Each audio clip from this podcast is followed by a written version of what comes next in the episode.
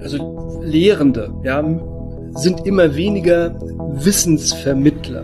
Das ist Christian Spannagel. Christian Spannagel ist seit 2010 Professor für Mathematik mit den Schwerpunkten Informatik und Implementierung neuer Medien an der Pädagogischen Hochschule Heidelberg. Ja, weil durch die Digitalisierung Information einfach überall und immer abrufbar ist. Ich treffe mich in dieser Folge mit Christian, um über die Auswirkungen von KI-Systemen im Bildungswesen zu sprechen. Viel Spaß beim Zuhören.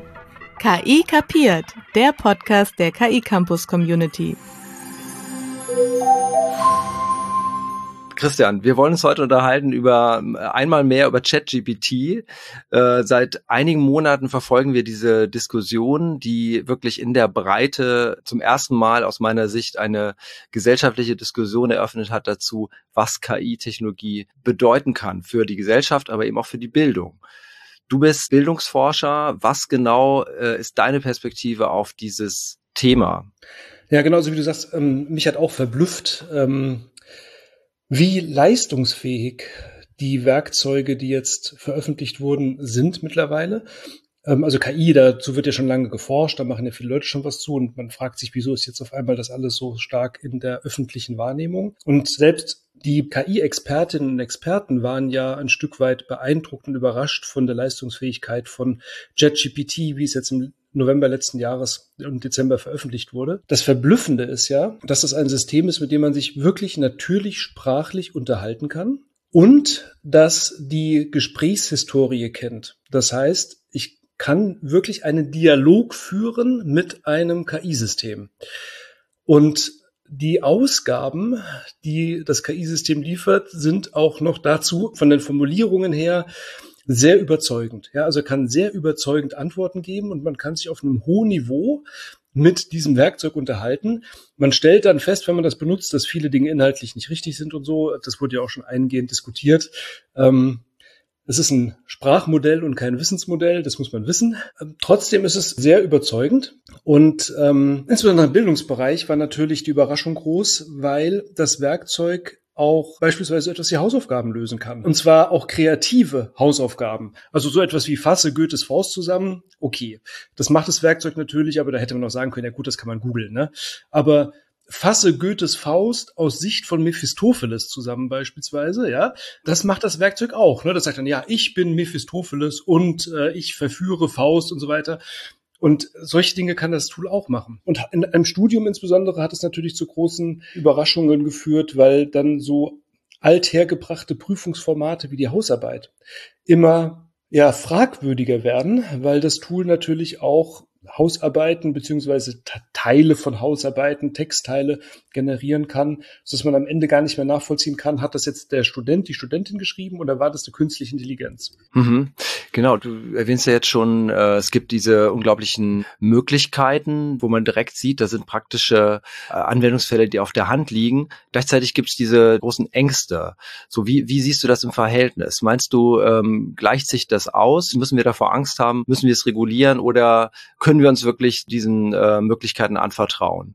Wie jede Technologie hat natürlich diese Technologie auch Vor- und Nachteile. Man darf nicht nur die Nachteile hervorheben und ähm, vor den ganzen Problemen warnen und so weiter. Man darf natürlich aber auch nicht nur das Positive sehen, sondern muss beides im Blick behalten. Es gibt natürlich Gefahren, die in der Technologie liegen, jetzt insbesondere auch im gesellschaftlichen Bereich. Also wenn man mal an Deepfakes beispielsweise denkt, sind da schon Entwicklungen, die auch auf demokratische Prozesse Einfluss nehmen können. Ja, also das muss man tatsächlich auch gesellschaftlich im Blick behalten.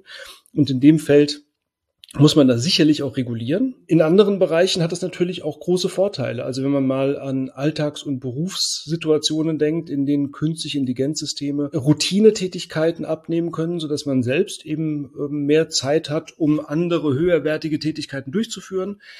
Also Juristinnen und Juristen beispielsweise, die werden ja in Zukunft nicht mehr ihre, ähm, weiß nicht, Rechtsgutachten oder sowas selbst schreiben, äh, zumindest nicht von Anfang an, sondern da wird eine KI mit, die angebunden ist an Fach Datenbanken, die wird Textvorlagen generieren, die dann vielleicht weiter bearbeitet werden. Und ja, man kann dann sozusagen auf einer anderen Ebene das, was vorgelegt wird, bewerten, nochmal überdenken, mit dem Klienten, der Klientin diskutieren. In den Bereichen wird KI sicherlich, in allen Lebens- und Arbeitsbereichen wird KI sicherlich eingesetzt werden und da auch ihre Vorteile ausspielen. Und im Bildungsbereich ist es genauso. Da gibt es Vor- und Nachteile. Also zum einen Vorteile natürlich. Wir können, wenn wir Werkzeuge haben, an die wir bestimmte Prozesse auslagern können, höherwertige Aufgaben stellen. Ja, also das hat man auch immer schon, äh, kennt man ja von anderen kognitiven Werkzeugen, wie beispielsweise den Taschenrechner. Seit man den Taschenrechner verwenden kann, kann man auch mithilfe des Taschenrechners oder, oder der Tabellenkalkulation höherwertige mathematische Modellierungsaufgaben zum Beispiel stellen, weil der Schüler, die Schülerin oder der Student, die Studentin nicht mehr die stupide Rechenarbeit machen muss. Das macht das Werkzeug und man kann, hat dann mehr kognitive Kapazitäten frei, um sich um die mathematische Modellierung zu kümmern oder um das Experimentieren, das Hypothesentesten und so weiter. Auf der anderen Seite gibt es natürlich den Nachteil, dass die KI auch Prozesse abnehmen kann, die die SchülerInnen oder die Studierenden auch lernen müssen. Ja, und dann ist, hat man natürlich ein Motivationsproblem. Als Studierender sage ich, okay, warum soll ich denn das jetzt lernen, wenn die KI das auf Knopfdruck viel schneller und besser und effektiver kann? So. Und da brauchen wir als Lehrer natürlich Argumente, und äh, das wird in Zukunft verstärkt der Fall sein, in denen wir, mit denen wir begründen, warum es jetzt wichtig ist, dass die Studierenden trotzdem noch oder die Schülerinnen und Schüler trotzdem noch rechnen lernen müssen, obwohl es etwas gibt wie Taschenrechner oder Tabellenkalkulation. Vielleicht können wir gleich nochmal auf diese spannende Frage dieser Motivationsmöglichkeiten äh, zurückkommen. Äh, ich finde jetzt, fände das jetzt mal zu Einschub sozusagen ganz spannend zu erfahren, wie kann denn so ein Modell überhaupt zum Rechnen benutzt werden? Vielleicht kannst du da mal ganz kurz einen Einblick geben, weil du dein, dein Schwerpunkt ist ja die Mathematikvermittlung. Ja, also wenn man Mathematik in den Blick nimmt, habe ich mich am Anfang auch gefragt, ja gut, das ist jetzt ein Tool für Deutsch und Geschichte und so weiter, aber hat das irgendwelche Konsequenzen für Mathematik? Und ich war verblüfft, wie gut dieses Werkzeug auch im Bereich der Mathematik ist. Obwohl man eigentlich denken müsste, ich habe hier eine Aufgabe reingegeben mit zufälligen Zahlenwerten, ja, wie um alles in der Welt kriegt das Tool das hin, da das richtige Ergebnis auszuspucken. Die Ergebnisse waren auch oft falsch, ja, aber eben auch oft richtig. So und man fragt sich, okay, wie macht das Tool das? Und habe ich einmal mehr gestaunt, ja. Und OpenAI scheint da ja auch dran zu arbeiten, dass auch in dem Bereich die Ergebnisse korrekter werden und besser werden. Insofern betrifft uns das natürlich schon auch in der Mathematik, weil in der Mathematik gibt es ja so typische Aufgaben wie Textaufgaben, Sachaufgaben und so weiter. Ne? Wenn man die in so ein System reingibt, dann löst einem das die Sachaufgabe. So. Also das, wo Schülerinnen und Schüler in der Regel auch Schwierigkeiten haben, weil sie den Sachkontext verstehen müssen, das, das sind sprachliche Hürden und so weiter. Dann muss man ein mathematisches Modell generieren aus dem, aus der Realsituation. Dann muss man richtig rechnen und dann muss man das Ergebnis auch noch rückbinden und in der Sachsituation interpretieren und überprüfen, ob es richtig ist und weiter. Das sind sehr komplexe Aufgaben und die könnten heute und zukünftig KIs einfach auf Knopfdruck lösen. So. Und insofern betrifft es natürlich auch die Mathematiklehrerinnen und Mathematiklehrer, sich mit solchen Werkzeugen auseinanderzusetzen. Obwohl wir in der Mathematik natürlich auch immer schon kognitive Werkzeuge haben, die bestimmte Prozesse übernehmen können. Also wir haben die Tabellenkalkulationssysteme, wir haben Computeralgebra-Systeme, wir haben dynamische Geometriesysteme und ja, auf der einen Seite äh, besteht eben die Gefahr, dass Schülerinnen und Schüler diese Systeme nutzen und sich herummogeln darum, das selbst machen zu müssen. Auf der anderen Seite bieten die Tools aber eben auch erhebliche Vorteile, wenn man Aufgaben auf höheren kognitiven Niveaus stellen möchte, weil man dann eben von der reinen Rechenarbeit entlastet wird. Und da können KI-Tools in Zukunft bestimmt auch eine Rolle übernehmen. Ja. Also ich höre auch raus, auch du kannst als Experte nicht so genau sagen, wie es zu diesen äh, Ergebnissen kommt, letztlich. Das heißt, auch du bist im Prinzip staunend, stehst du davor. Wie wichtig ist es denn dann, noch zu lernen, wie so ein Modell funktioniert oder eben auch in der Anwendung dann äh, sich verhält? Hilft mir das überhaupt noch was? Oder bin ich im Prinzip darauf zurückgeworfen, nur mit diesen Ergebnissen des Staunen umzugehen? Nein, es ist total wichtig, dass man weiß, wie diese Modelle funktionieren. Auf der einen Seite bin ich immer wieder überrascht über die Ergebnisse. Auf der anderen Seite binde ich das natürlich für mich auch immer wieder zurück und versuche zu verstehen, ne, wie, wie, wie klappt das denn jetzt oder wie, wie kann das System das leisten? Und dafür muss man natürlich wissen, wie die Systeme funktionieren. Und um sich da auch immer wieder ein Stück weit auf den Boden zu holen, ne? weil vermutlich wird zukünftig so sein, dass man auch keine Textantworten mehr generiert, sondern dass man da vor einem humanoiden Avatar sitzt, der einem die Ergebnisse vorliest. Das heißt, man wird irgendeinen so Lernassistenten haben, der halt so ein, so ein Learning Buddy ist irgendwie, der einem da immer zur Verfügung steht und der einem Ergebnisse gibt. Und umso menschlicher diese Systeme wirken, umso mehr projizieren wir auch Eigenschaften von uns Menschen in diese Systeme hinein und umso gefährlicher wird's auch. Ja, also wir müssen schon uns immer wieder bewusst machen. Insofern finde ich diese Entwicklung, diese humanoiden Avatare auch nicht gut. Ich meine, das wird so sein, da brauchen wir uns nichts vormachen. Aber es ist ähm, eine Entwicklung, wo wir aufpassen müssen, dass wir nicht äh, falsche Vorstellungen und Hoffnungen und Ideen in diese Werkzeuge hineinprojizieren. Denn man muss immer wieder klar machen, okay, das ist jetzt keine künstliche Intelligenz. auch den Begriff finde ich problematisch, würde ich eigentlich am liebsten nicht verwenden. Das ist jetzt kein intelligentes Wesen, das mir da vor mir sitzt, sondern das ist ein Werkzeug, das stochastische Informationen über Sprache hat. Und das so komplex ist, dass das auch komplexe Fragen verstehen kann, in Anführungszeichen, oder interpretieren kann und auch komplexe Antworten geben kann. Und ich glaube, man muss sich immer wieder erden, um äh, zu verstehen, ähm, womit hat man es da eigentlich zu tun. Und das bedeutet für mich, dass alle Menschen in unserer Gesellschaft, in unserer von Digitalisierung geprägten Gesellschaft, zukünftig einfach eine Vorstellung von der Wirkungsweise von Informatiksystemen haben müssen. Ja, sei es KI-Systeme oder andere Systeme, damit wir nicht manipulierbar werden und fremdbestimmt und abhängig von diesen Systemen, müssen Menschen in einer digitalisierten Gesellschaft Ahnung haben von den informatischen Konzepten wie Algorithmus, Daten, Information, System, Modell und so weiter, was dafür spricht, dass wir eine grundsätzliche informatische Bildung in unserer Gesellschaft brauchen. Das heißt das Schulfach Informatik. Ja. Und äh, jetzt äh, frage ich mich trotzdem noch mal: Diese Systeme, die werden ja auch mit dem Versprechen lanciert, dass sie mir die Arbeit erleichtern. Äh, natürlich ähm, möchte ich diesem System auch vertrauen oder werde ich ihm vertrauen, wenn es mir eine Zeit lang gute Ergebnisse liefert. Jetzt scheint es mir aber so, dass ja neuer Aufwand entsteht, nämlich genau dieser, dieser Überprüfung der Ergebnisse. Das heißt, ich muss mich ja, wenn ich jetzt als kompetenter User auftreten will, äh, damit auseinandersetzen, wiefern kann ich diesem Ergebnis vertrauen? Ist das die neue Kompetenz, die ich erwerben muss? Und wie steht die in dem Verhältnis? Ist, ist das nicht vielleicht sogar eine noch größere Überforderung, als die Aufgabe selbst zu lösen? Ich bin überzeugt davon, dass wir nur solche Prozesse an die Werkzeuge abgeben sollten und können, die wir auch selbst in der Lage sind zu lösen. Zumindest theoretisch eine Vorstellung davon haben. Also es wird jetzt nicht dazu führen, dass weil die KI-Systeme die Basiskompetenzen alle abbilden können, dass wir die in der Bildung überspringen können und die Menschen nur noch höherwertige Kompetenzen erwerben müssen. Zum Beispiel das Prüfen des Outputs der KI. Denn ich kann doch die höherwertigen Kompetenzen nur erwerben, wenn ich die Basiskompetenzen habe. Die können wir doch nicht einfach überspringen. Ja, um, um auch das Ergebnis einer KI bewerten zu können, muss ich Experte sein. Das heißt, wenn ich so ein Expertensystem vor mir habe, muss ich gleichzeitig aber auch Experte sein, um mit dem System gescheit interagieren zu können und um auch die Ergebnisse interpretieren zu können und richtig einordnen zu können und dann gegebenenfalls korrigieren zu können, auch das Selbstbewusstsein zu haben oder, oder das Vertrauen in meine eigene Kompetenz zu sagen, das ist jetzt aber falsch und das muss so und so sein und da hat das System sich geirrt, ja. Und das kann ich natürlich nur, wenn ich auch eine entsprechend hohe Expertise selbst besitze. Und ähm, also insofern kommen wir gar nicht dran vorbei, dass wir auch sozusagen weiterhin unser Expertise-Niveau halten müssen. Ja, also die Medizinerinnen und Mediziner, die KI einsetzen, die werden ja trotzdem ausgebildete Medizinerinnen und Mediziner sein müssen. Ja, wir, also ich würde ungern zu einem Arzt gehen, der nicht die entsprechende Ausbildung hat und sich komplett auf ein KI-System verlässt. So. Je, je, je besser die Systeme werden, umso weniger oft werden wir sie korrigieren müssen, aber wir werden sie gleich häufig überprüfen müssen. ja, also ich glaube, von der, von der, aus der Verantwortung können wir uns da nicht ziehen an der Stelle. Und äh, insofern glaube ich, ähm, wie du, genau wie du sagst, also die Kompetenz, Output von KI Generatoren interpretieren zu müssen, wird in Zukunft eine Kompetenz sein, die alle haben müssen. Aber die unterscheidet sich jetzt auch nicht so sehr von der Kompetenz, die Korrektheit von Texten beurteilen zu müssen.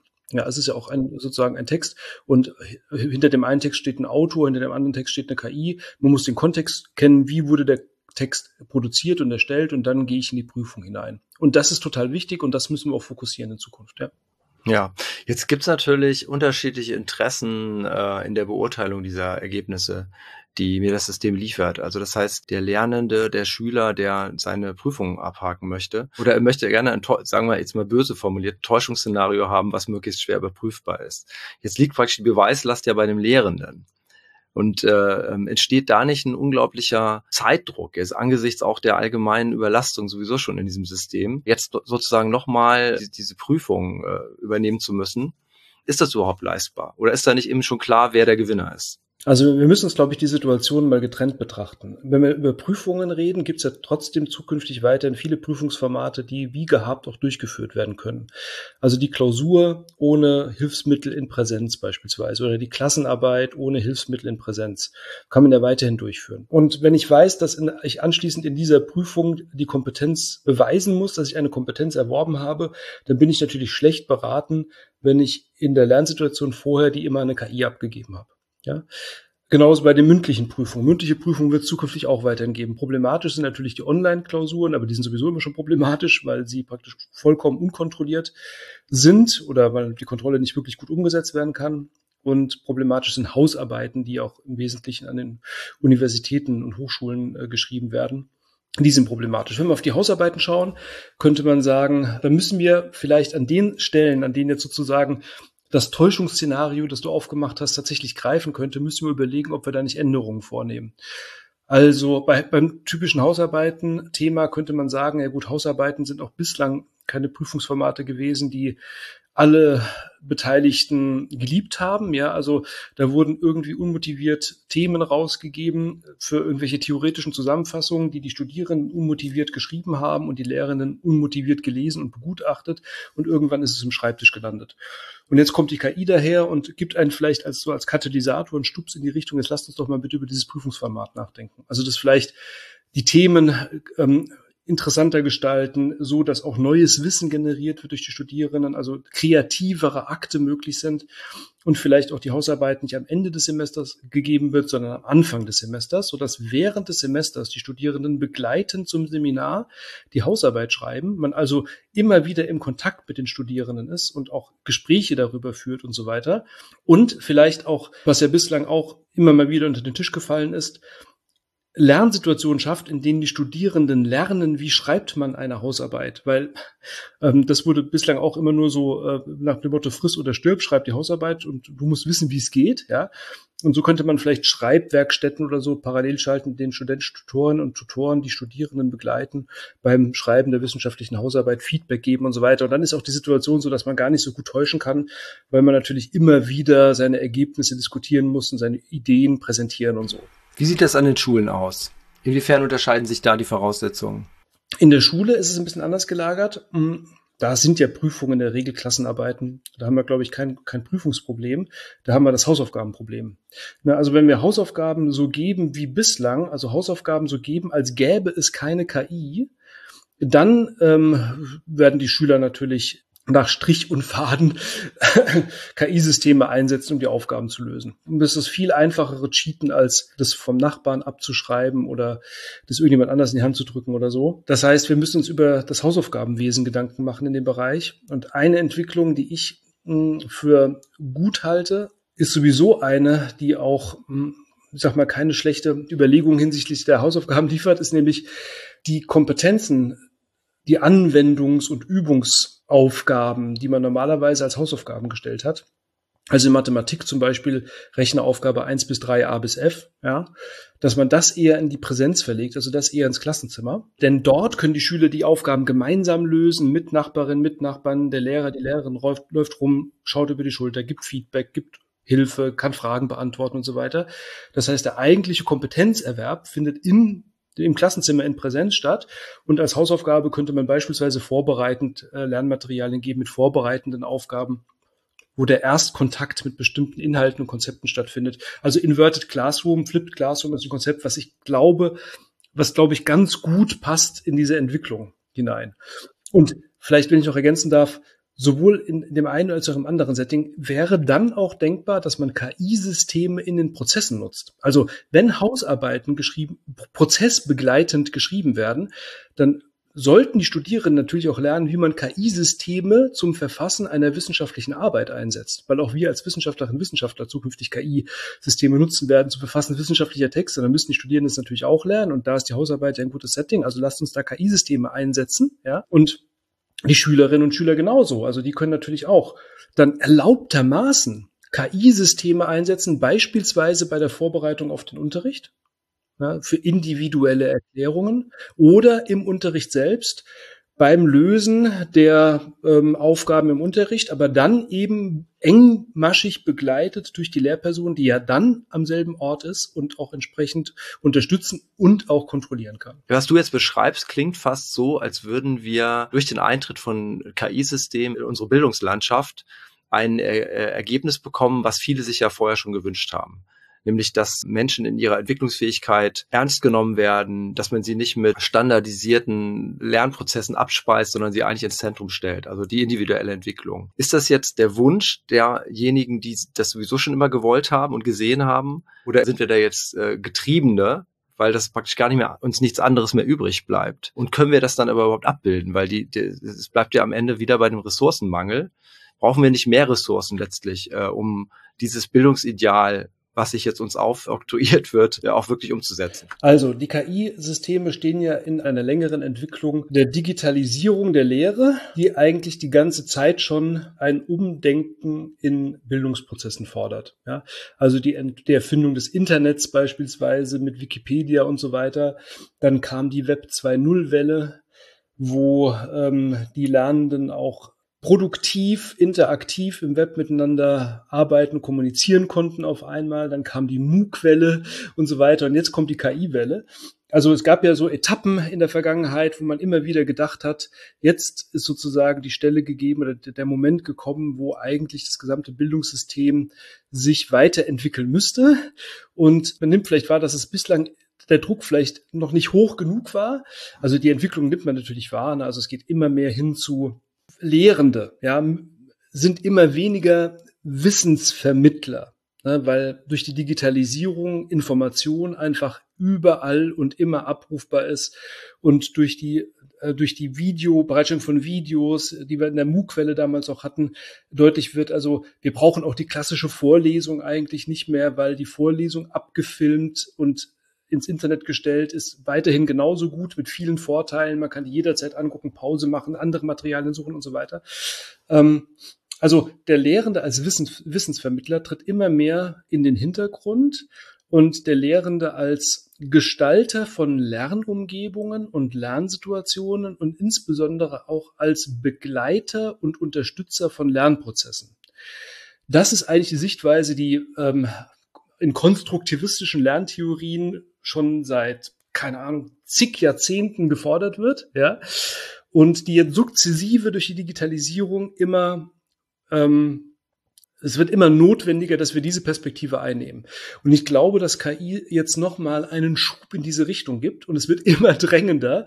Äh, es macht jetzt einfach keinen Sinn mehr, dass man also Lehrende, die sich als diejenigen, als die Hüter und Hüterinnen des Wissens begreifen, die dann einmal in der Woche sich in eine Präsenzveranstaltung stellen, um alle anderen an ihrem Wissen teilhaben zu lassen, die die führen sich selbst eigentlich ad absurdum, weil die gesamte digitalisierte Welt sich um sie herum in eine vollkommen äh, andere Richtung entwickelt. Ja?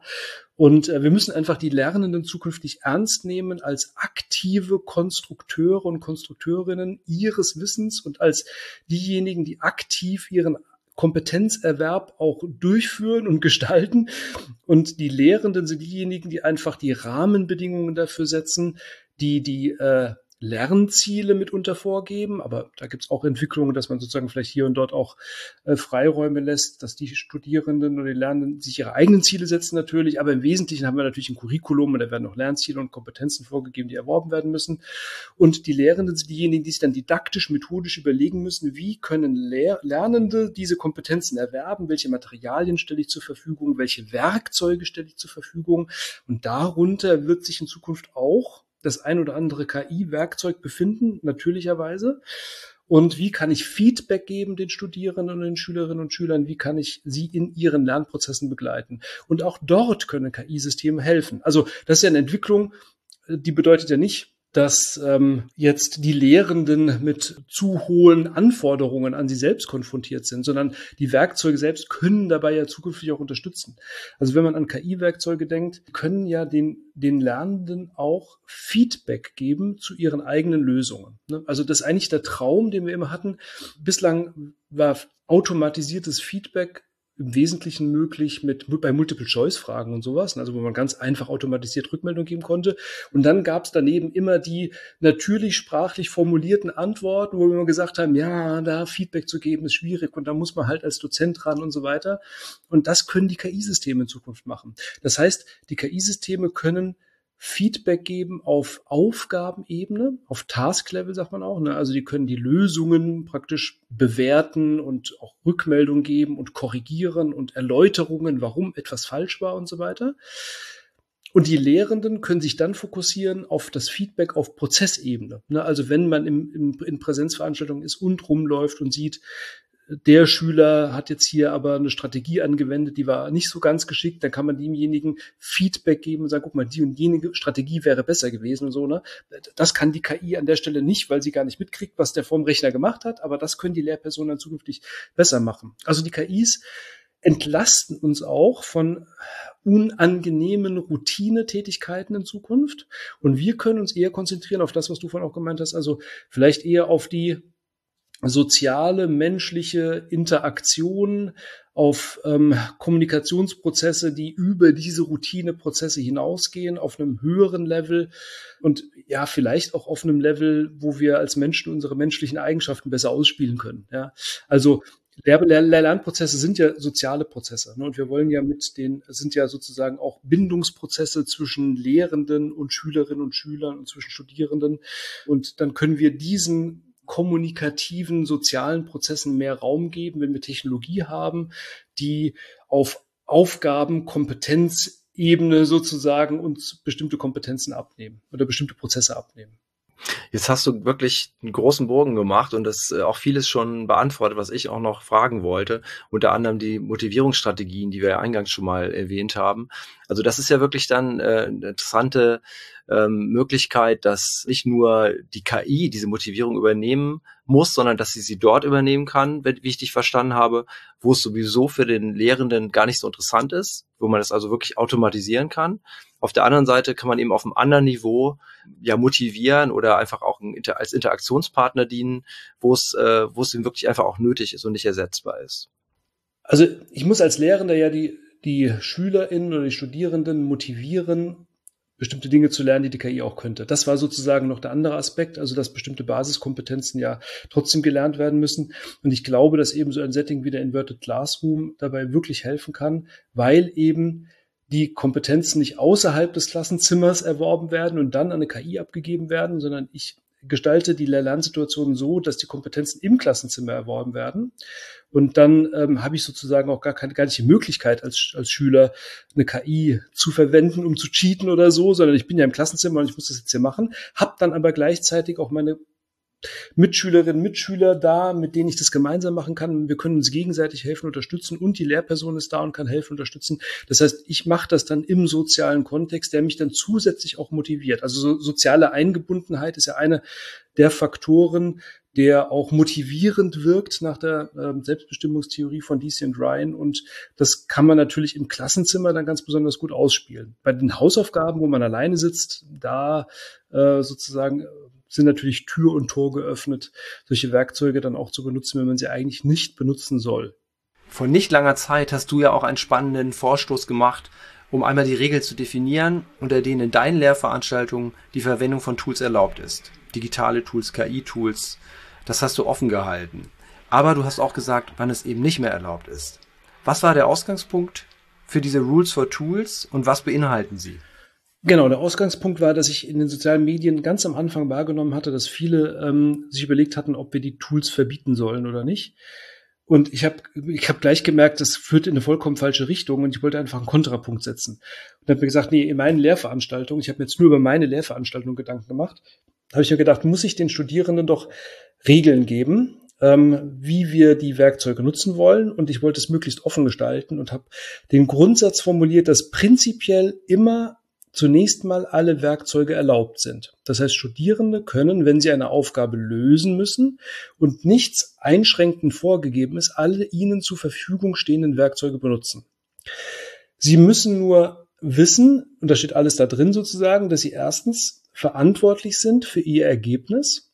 Das heißt, sie können KI-Werkzeuge nutzen, aber am Ende sind sie verantwortlich für das Ergebnis. Das heißt, wenn ein Fehler drin ist, hat den Fehler nicht die KI gemacht, sondern sie haben den Fehler gemacht, weil sie nicht gemerkt haben, dass das falsch war. Das heißt, sie sind also verantwortlich und höchstmögliche Transparenz. Das heißt, sie müssen angeben, welche Werkzeuge sie verwendet haben.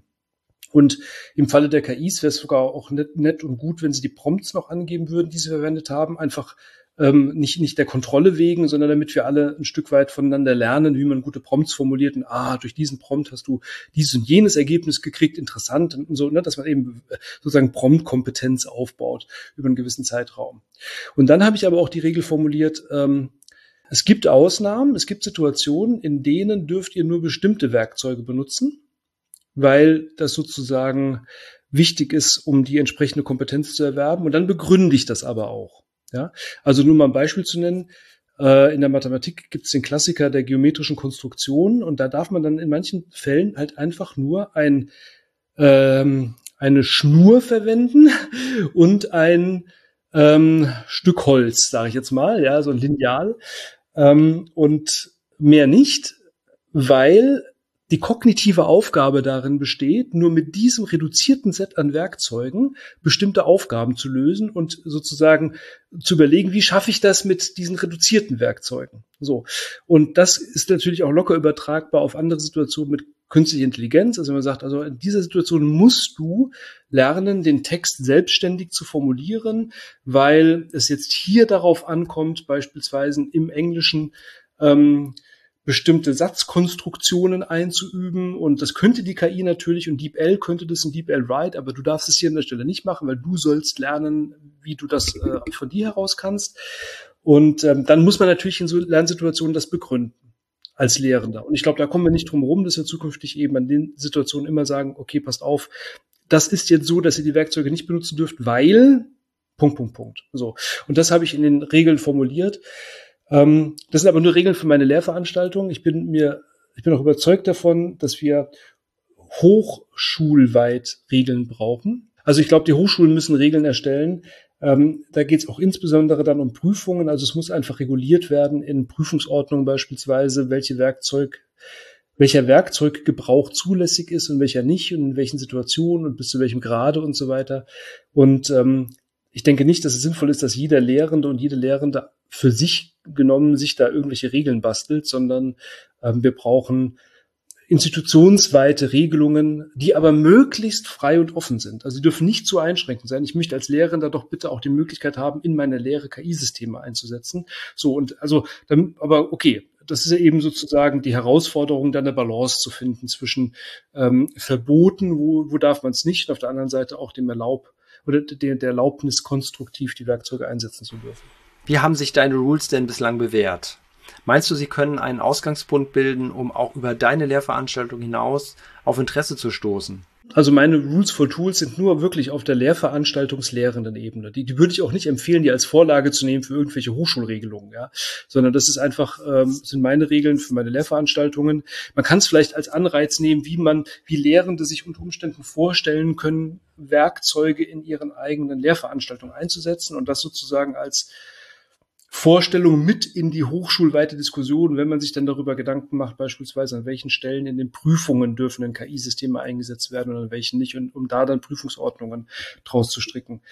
Ich glaube aber auch, dass wir auf einer noch übergeordneten Ebene sprechen müssen, denn letzten Endes ähm, gibt es auch die rechtliche Ebene. Ja, also ähm, die Hochschulen können jetzt auch nicht im rechtsfreien Raum sozusagen die Regeln formulieren, sondern ähm, man muss natürlich dann vermutlich auch übergeordnet ähm, Input bekommen von Rechtsexpertinnen und Rechtsexperten, wie dann das geltende Recht zu interpretieren ist dahingehend, also auch so Dinge wie Urheberrecht beispielsweise und Datenschutz, DSGVO.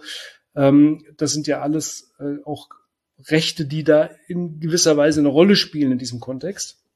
Und das kann sich ja nicht jede Hochschule selbst überlegen. Da wäre es schon gut. Und da gibt es ja schon auch Rechtsgutachten, ist ja neulich eins veröffentlicht worden. Ähm, wenn mehr solche Dokumente sozusagen auf übergeordneter Ebene auch veröffentlicht und formuliert werden, sodass auch da Vorlagen existieren, an denen sich die einzelnen Hochschulleitungen orientieren können.